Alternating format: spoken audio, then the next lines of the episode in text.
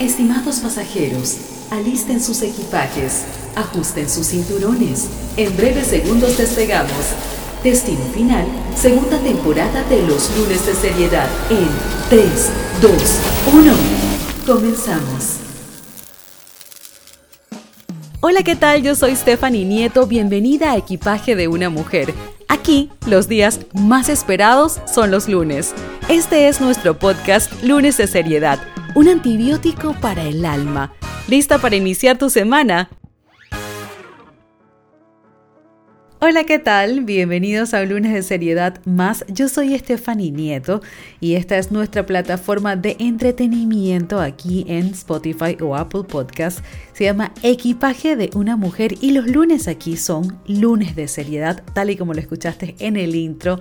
Y hoy vamos a hablar de un tema sumamente interesante. El episodio de la semana pasada, el episodio 53, llamado Hoy elijo Vivir libre de culpas fue muy comentado, que si aún no lo has escuchado, pues te invito a que lo hagas. La verdad es que nunca pensé, bueno, quizás sí, pero tenía mis dudas. No pensé de que fuese eh, un tema que causara tanta polémica, pero polémica positiva. Y es que sí, eh, en muchas ocasiones el equipaje de las madres es bastante pesado pero porque nosotras lo permitimos. Pero bueno, si no, no lo has escuchado aún, pues te invito a que lo hagas. Y el episodio del día de hoy vamos a ahondar un poquito más en el porqué, en el porqué de ese arrastre, como quien dice, de, de culpas en el que las mujeres constantemente vivimos. Y es que podemos pensar de que de repente es algo de nosotros, de hoy, de nuestra familia, eh, de creencias limitantes que nos han inculcado, pero esto viene de muchísimos años más. Esto viene de muchos años atrás en el que lamentablemente por generaciones ha quedado como esa memoria genética, si lo podemos llamar de una forma, en el que el comportamiento, las prohibiciones, y las limitaciones de los hombres y de las mujeres, porque sí, de los hombres también. Recuerden que a los hombres, no sé si todavía está, de hecho no sé si está permitido que los hombres lloren todavía. Los hombres nacen con estas limitaciones de los hombres no lloran, no llores que eres hombre, así no se comportan los varoncitos. Y en realidad no es algo exclusivo de las mujeres. Yo siempre les he dicho a ustedes, pues yo les hablo desde mi realidad, desde, desde mis experiencias como mujer, como madre. Y pues no se trata de enfocarnos en, un enfoque feminista, si lo podemos decir así. Yo soy humanista, defiendo a los hombres y a las mujeres por iguales, pero bueno, sí, nos enfocamos un poco en nuestra historia como mujeres porque esa es la realidad que conocemos y recuerden que hablamos desde nuestra realidad. Tanto hombres como mujeres hemos pasado por momentos bien difíciles en cuanto a a la historia, qué sé yo. Pero hoy nos vamos a enfocar un poco. Y es que seguramente, ¿cuántas de ustedes no habrá escuchado la tan famosa frase energía femenina? Sobre todo ahora que estamos experimentando esta era de las solteras intimidantes, uno de los episodios favoritos de ustedes, eh, el episodio número 2, la era de las solteras intimidantes. Estamos ahorita mismo atravesando por ese momento en el que muchísimas mujeres súper preparadas, inteligentes, guapas, qué sé yo, están solteras. Pobrecitas, no encuentran pareja, pobrecitas, se están quedando solas. Y todo, entonces viene todo este término de la energía femenina y comienzas a escuchar todos estos consejos de lo que pasa es que deberías ser más así y menos asá. Lo que pasa es que, lo que pasa es que y vienen todas estas creencias limitantes una vez más a explicarnos y a decirnos por qué estamos solitas por qué nadie nos quiere. Y una de las razones por las cuales muchas personas me han dicho que quizá a mí no me quieran porque yo estoy solterita es por uno de los temas que vamos a tocar el día de hoy. Así que, sin más, mis queridas doñas, comenzamos. Y el episodio del día de hoy es titulado Las Rosis, la energía femenina.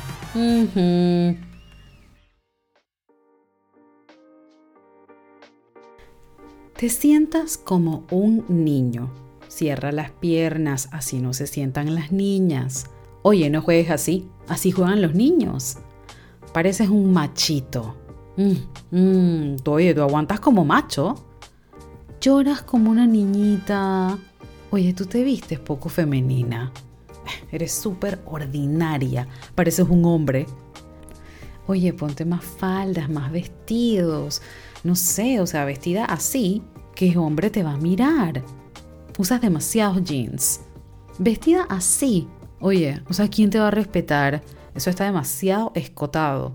Eso está demasiado ajustado. Ay, no, pareces... Oye, no te rías tan alto. Pareces como un camionero. Mmm, mmm, ¿qué va? Habla más bajito. Las mujeres no hablan así. Mira, aprende de ella, ¿ves? Toda una lady. ¿Te suena esto familiar? Aparte de lo que ya conocemos con respecto a la historia de las mujeres y de los hombres también durante todos estos años, la visión de Platón, la de Aristóteles y el paso al capitalismo que le abrió la cacería de brujas, muchos han sido los factores que nos han mantenido a las mujeres en el ojo de la tormenta. Ojo, aclaro antes de que oscurezca.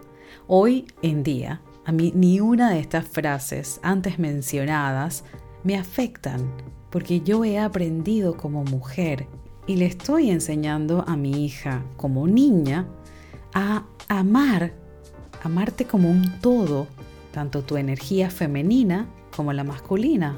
Y sí, dije masculina, porque es posible ser mujer y tener más energía masculina que energía femenina. Y además, ¿cómo debe ser una mujer? ¿Cómo se comporta una mujer femenina, entre comillas, femenina?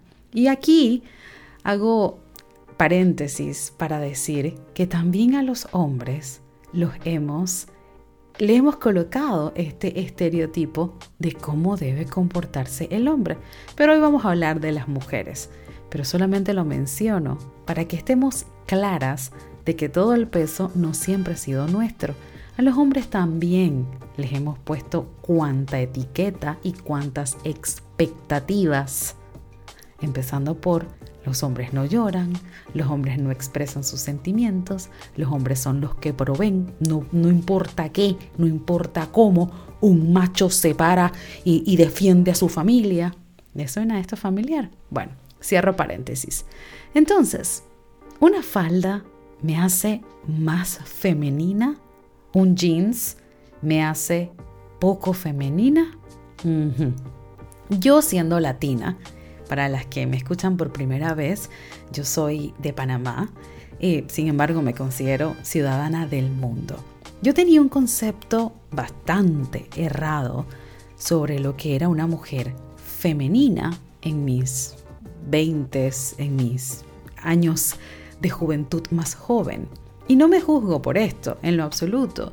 Y es que pensamos, sobre todo cuando estamos muy jóvenes, pensamos y actuamos según lo aprendido, según lo visto. Y en países latinoamericanos tenemos un concepto bastante, no quiero decir sexualizado para no entrar en controversia, pero la feminidad está bastante eh, como hacia la sexualización. Y esto no solamente es en, Latinoamérica, pero se ve muchísimo más en países latinos y en países em, occidentales más que nada. Vamos a dejarlo así, no vamos a entrar en estos detalles tan delgados. Desde muy joven yo he trabajado en un mundo profesional dominado en su mayoría por hombres. Y aclaro de que no por opresión hacia las mujeres, simplemente por decisión de nosotras mismas. El mundo de la televisión y del entretenimiento, al igual que otras industrias, es un mundo bastante exigente. Largas horas de trabajo, requiere mucha eh, fuerza física, dependiendo de en qué rama te desempeñes, pero, pero sí, es un trabajo que exige mucho más que estar quizá detrás de un escritorio como una secretaria o como una recepcionista, como eran los trabajos los primeros trabajos a los cuales las mujeres pudimos aspirar afuera de la casa. Y digo pudimos aspirar, es decir, en los que el rol de la mujer estaba bien, era correcto que una mujer fuera secretaria. Okay. Y, bueno, sí, es un mundo, el mundo de la televisión es un mundo que te exige muchísimo y pues recordemos que la maternidad abnegada y victimizada, como lo vimos en el episodio pasado, en el episodio 53, que si aún no lo has escuchado, pues te invito a que lo hagas, ese rol de la madre victimizada, eh, abnegada al 100% y sacrificada sobre todo, eh, ese rol pues por muchísimos años le colocó a la mujer la responsabilidad, el peso de la responsabilidad de la crianza al 100%. Las mujeres, las pocas que nos desenvolvemos en este medio, eh, somos consideradas machitas.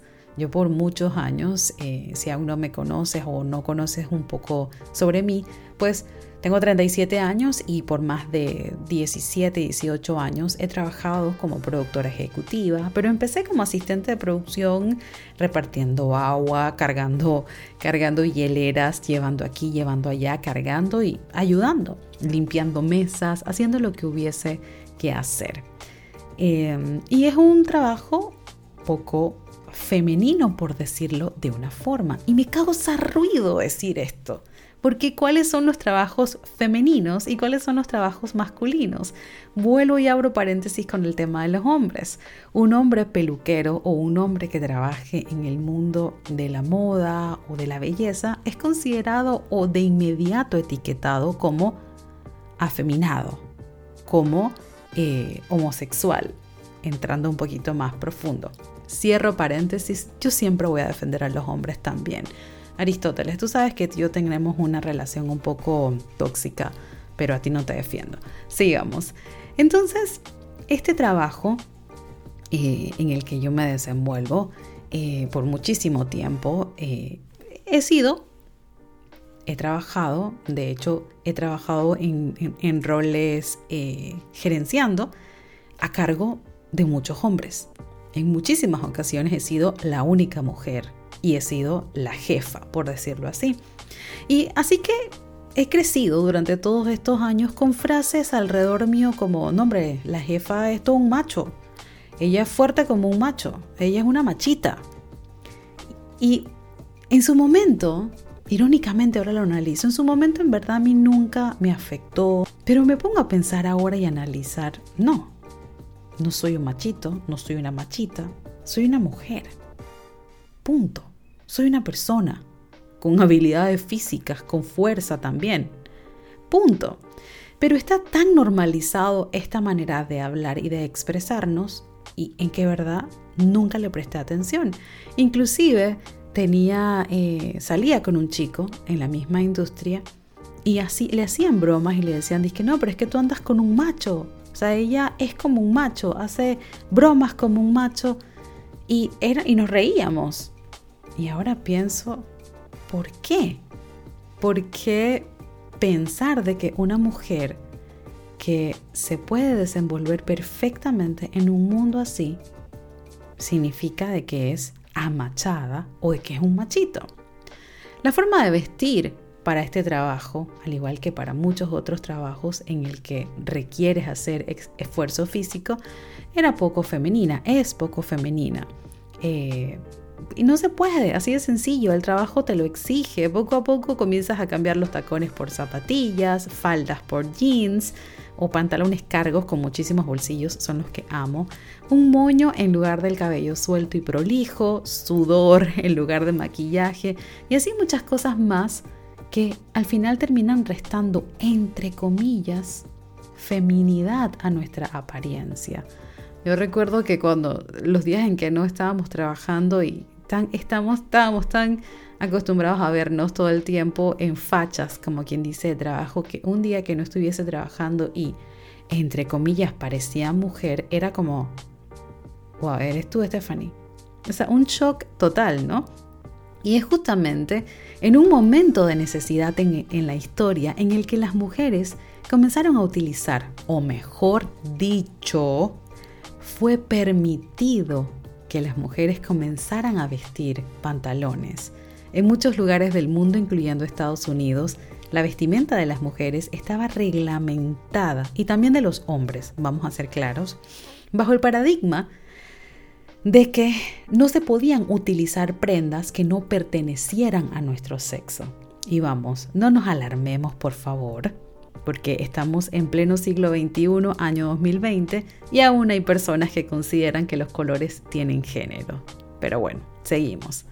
No es hasta 1851 en que Elizabeth Smith Miller le presuntamente le presenta a Amelia Bloomer una prenda conocida como vestido turco, la cual inspiró a Amelia a desarrollar este concepto que se llamó The Bloomer o bombachos, en el que se colocaba una falda encima de unos pantalones. ¿Les suena esto familiar? Yo amo las faldas pantalón. Me encantan. Tengo una de blue jeans que no la suelto.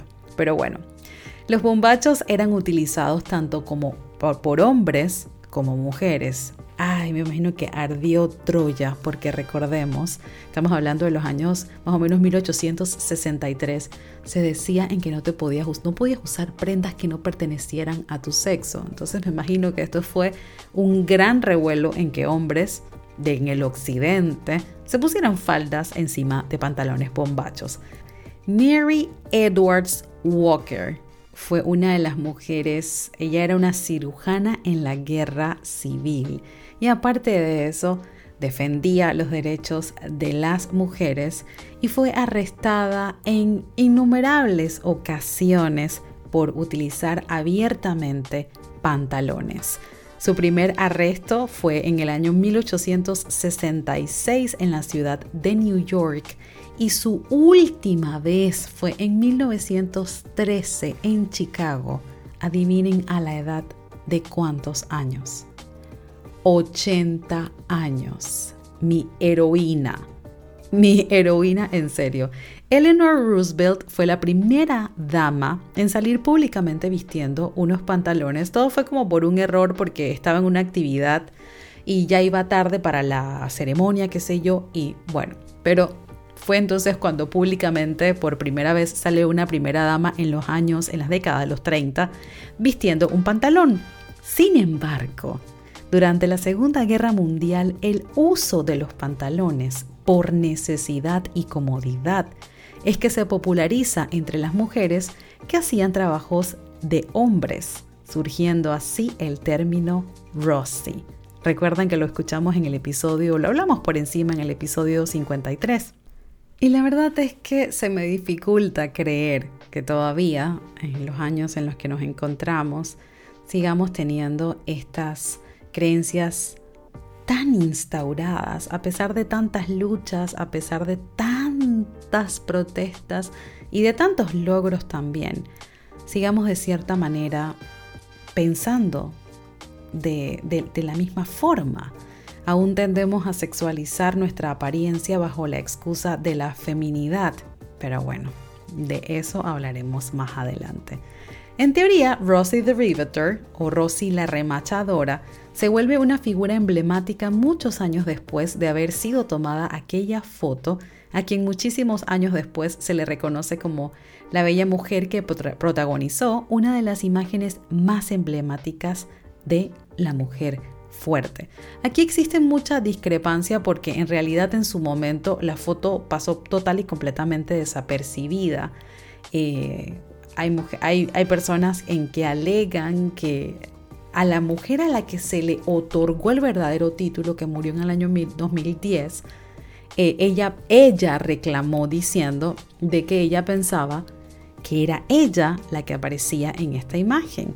Al inicio nadie sabía, pues quién era en realidad, pero se dice que la verdadera mujer es Naomi Parker, quien fuese fotografiada luciendo unos pantalones largos con una pañoleta roja amarrada en la cabeza y realizando trabajos en una máquina remachadora durante la Segunda Guerra Mundial.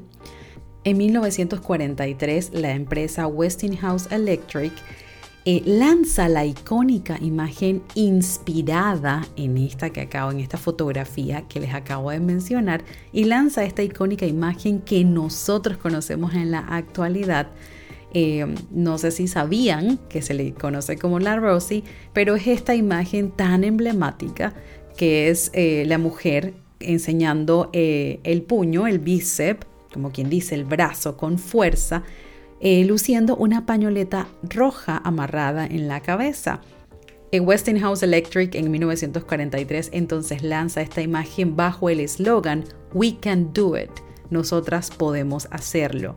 Pero un año antes de esto es cuando verdaderamente nace el término de Rosie apareciendo por primera vez en una canción escrita por Red Evans y John Jacob en el que describe a Rosie como una mujer incansable, independiente y trabajadora.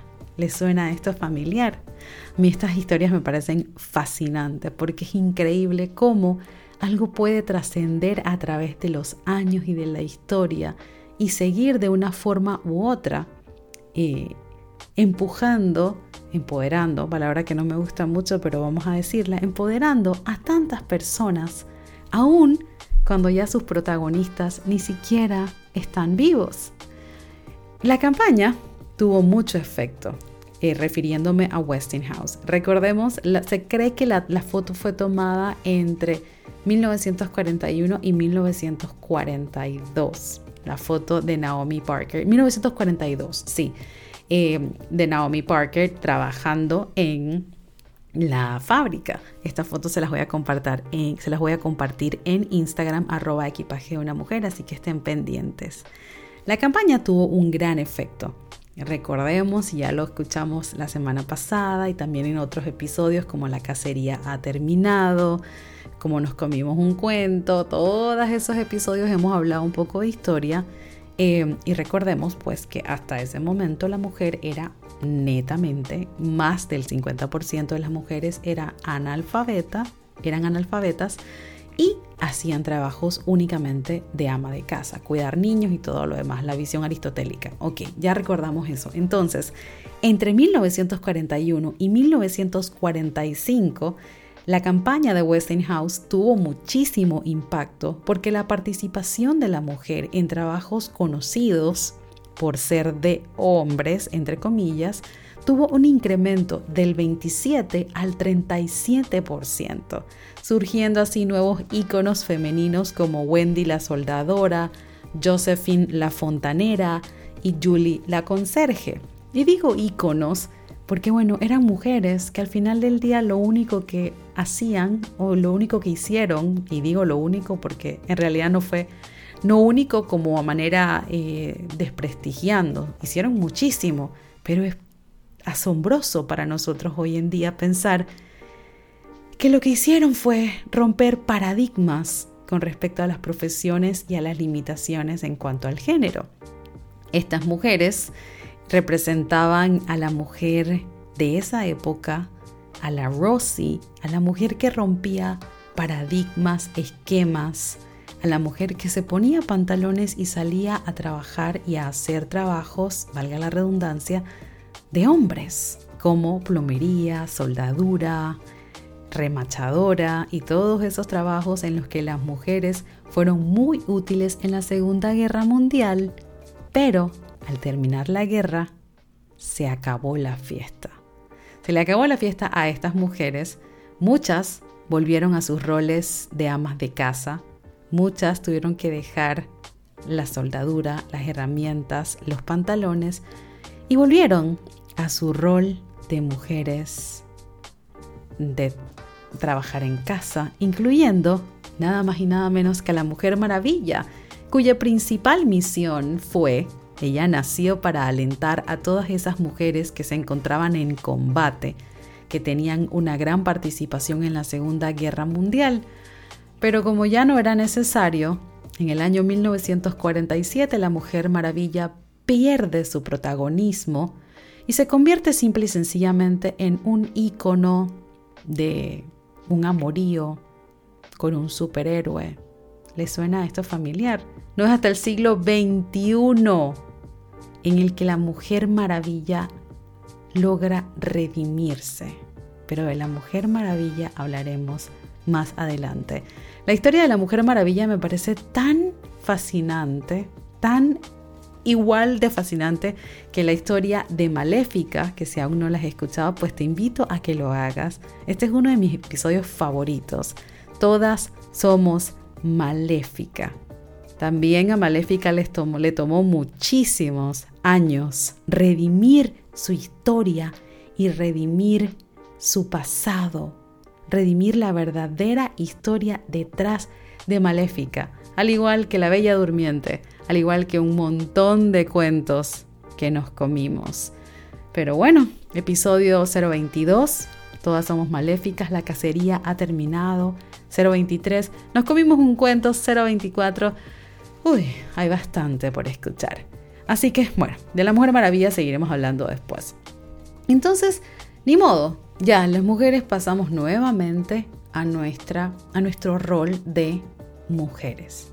Y he aquí uno de los principales problemas o uno de los principales eh, obstáculos en que tenemos. Y es que la mujer, tenemos esta imagen de que las mujeres y los hombres tenemos roles ya preestablecidos.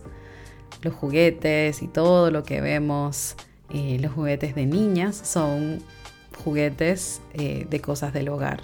Para los niños, bombero, policía y todo lo demás. Esto eh, por fortuna está finalmente cambiando con nuestra mentalidad y con lo que nosotros le inculcamos a nuestros hijos. Y no vamos a entrar en que las mujeres y los hombres somos iguales, somos diferentes en múltiples aspectos y en esa diferencia es que está lo bueno, como quien dice en lo buen, bien panameño. En esas diferencias es que está lo bonito y lo bueno de la vida, no sé, y no se trata de querer ser iguales, pero bueno, seguimos, seguimos. Todas estas mujeres nos abrieron paso a las mujeres del mundo actual en múltiples aspectos, pero sobre todo nos demostraron que unos pantalones o una falda no nos hacen menos ni más mujeres. Aquí estamos después de muchos años, después de acabada la Segunda Guerra Mundial, dominando el mundo en tacones, en zapatillas, con jeans, con faldas, con faldas pantalones, con camisas, con maquillaje o sin maquillaje, dominando el mundo desde nuestras casas, desde nuestros puestos de trabajo. No necesitamos vestirnos de cierta forma para ser más atractivas o llamativas. No necesitas hablar más bajo o quedarte calladita para verte más bonita o reírte de otra forma para dejar de estar soltera, para dejar de estar solita. No necesitas ser de cierta forma para que un hombre te ame. Con 20 años de edad yo tenía este concepto bien errado de la feminidad, de la atracción, de las relaciones. Estaba errada en múltiples, en múltiples aspectos. Y es que en algunas culturas latinas tenemos muchos estereotipos instaurados en nuestra mente. Pero bueno, de los estereotipos también hablaremos más adelante. Pensamos que entre más sexualizada es la imagen de una mujer, más atractiva para el hombre será. Recuerdo que hace muchos años atrás estaba trabajando en una película eh, y me acuerdo que un día fui vestida con un vestidito, un traje, no sé, valga la redundancia.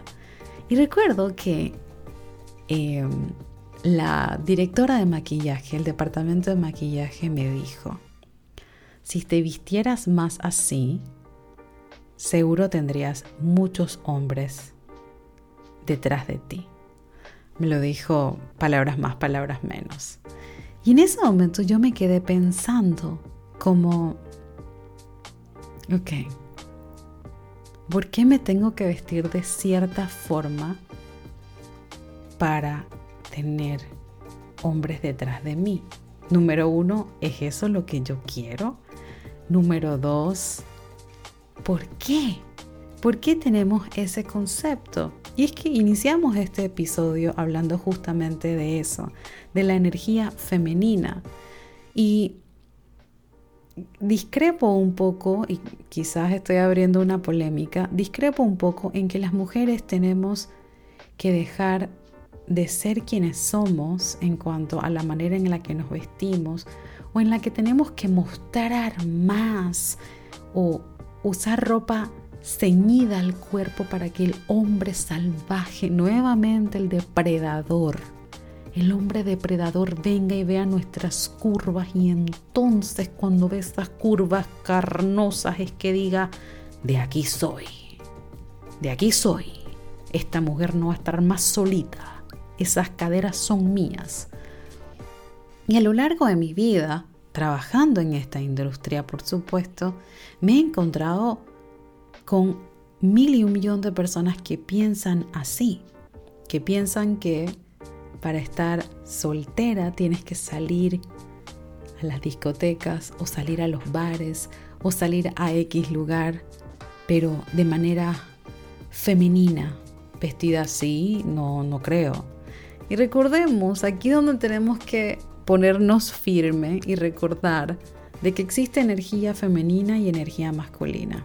Y recuerdo que estaba escuchando a una mujer hablar de este tema, experta en teoría en la energía femenina y todo lo demás, y decía, trabaja en tu energía femenina, explora tu energía femenina para que puedas atraer el hombre de tu vida. Y al principio yo decía, ok, Stephanie, tienes que trabajar un poco en tu energía femenina, definitivo. Tú eres una mujer bastante como ordinaria, como, como tough. Eres esas mujeres que abre hueco en las paredes, agarras martillos y tienes que cargar algo, lo cargas. Y ahí vino a mi mente, recordé este libro de, de lo que habla de que a los hombres les gustan las mujeres brutas. Y volvemos y echamos para atrás en el tiempo en el que ponemos al hombre como salvador, como depredador, como el, héroe, como todo el proveedor, y la mujer como simple y sencillamente un, no sé, un ente, un, un ser no pensante. Bueno, recordamos que eso era lo que pensaba Aristóteles porque no teníamos, porque, porque nuestro cuerpo no producía semen. Y me puse a pensar todo esto. Y seguimos, año 2020, seguimos. Recordaba cómo eh, un tiempo que estuve en China, las mujeres eh, pensaban y me decían, tenía un asistente y me decía, ponte bloqueador. Y yo le decía, oh, al principio yo decía que está preocupada por mi piel, que, que consciente. Y no, es que en China, en muchos países eh, del Oriente, se cree que las mujeres, entre más las personas, pero las mujeres más aún, entre más blancas, de mayor eh, prestigio o de mayor estatus social son, porque las personas que están bronceadas significa que trabajan bajo el sol. Entonces, nuestra belleza está siempre eh, amarrada o sujeta a este tipo de cosas y tendencias culturales, qué sé yo. Y les contaba en Instagram que uno de mis mayores complejos durante toda mi juventud eran mis labios. En ese entonces, los labios delgados, las facciones delgadas, eran relacionadas con todo lo femenino, con todo lo atractivo. Esa era la belleza en ese momento. Años después, ahora todas las mujeres se inyectan Botox y yo tengo el Botox natural en la, en la boca entonces ahora sí es atractivo. Hemos sido, no voy a decir víctimas porque esa palabra me chilla, hemos sido, eh, digamos, eh, ¿cómo le podemos decir? Hemos sido conejillos de India, por decirlo de una manera. Hemos sido presas fáciles de una industria que nos dice cómo ser femeninas o que nos dicen cuál es la tendencia a la belleza.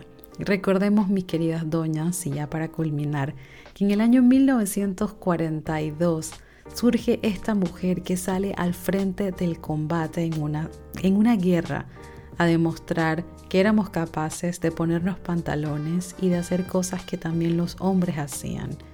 Yo siento que la feminidad de cada una de nosotras, eh, o el, atractivo, o, o, qué sé yo, tu sex appeal, ¿quiénes somos nosotros para decir? Habrán hombres que le gusten mujeres con energía femenina, habrán hombres que le gusten más las mujeres con energía masculina, qué sé yo. Aquí lo importante es que nos conozcamos y que reconozcamos cuál es la energía que predomina. En mi caso yo sé que soy una mujer con mucha energía masculina, soy una mujer muy analítica, muy a la acción, tomo decisiones, actúo, y es, esa es mi manera. Soy de esas mujeres que digo, ok, quiero guindar el corro, lo voy a guindar. No voy a esperar, sentarme a pedir ayuda. Y hay mujeres que tienen más energía femenina, en la que los hombres tienen que resolver, en la que los hombres, por hablar de ciertos detalles. Y está bien, está bien si eres Rosie the Riveter. Está bien, está bien si eres esa mujer. Esa no es la razón por la cual estás solita. Pero bueno, de hablar de solitas hablaremos más adelante, mis queridas doñas. Hoy fue un episodio que quería eh, eh, un poquito de historia para abrir paso a muchos episodios más. Y es importante, como ya les dije al inicio, que conozcamos nuestra historia, que conozcamos de dónde vienen un montón de cosas instauradas en nuestra cabeza. Así que démosle gracias a Rosie the Riveter, a Wendy la soldadora, a todas ellas, a todas esas mujeres que nos abrieron paso para que nosotras hoy en día podamos salir con nuestros jeans, con tacones y demostrarle al mundo de que así también somos femeninas, de que así también podemos conquistar el mundo y al hombre que queramos. Yo soy Stephanie Nieto y este fue el episodio 54 titulado Las Rosies, la energía femenina. Chao, hasta la próxima.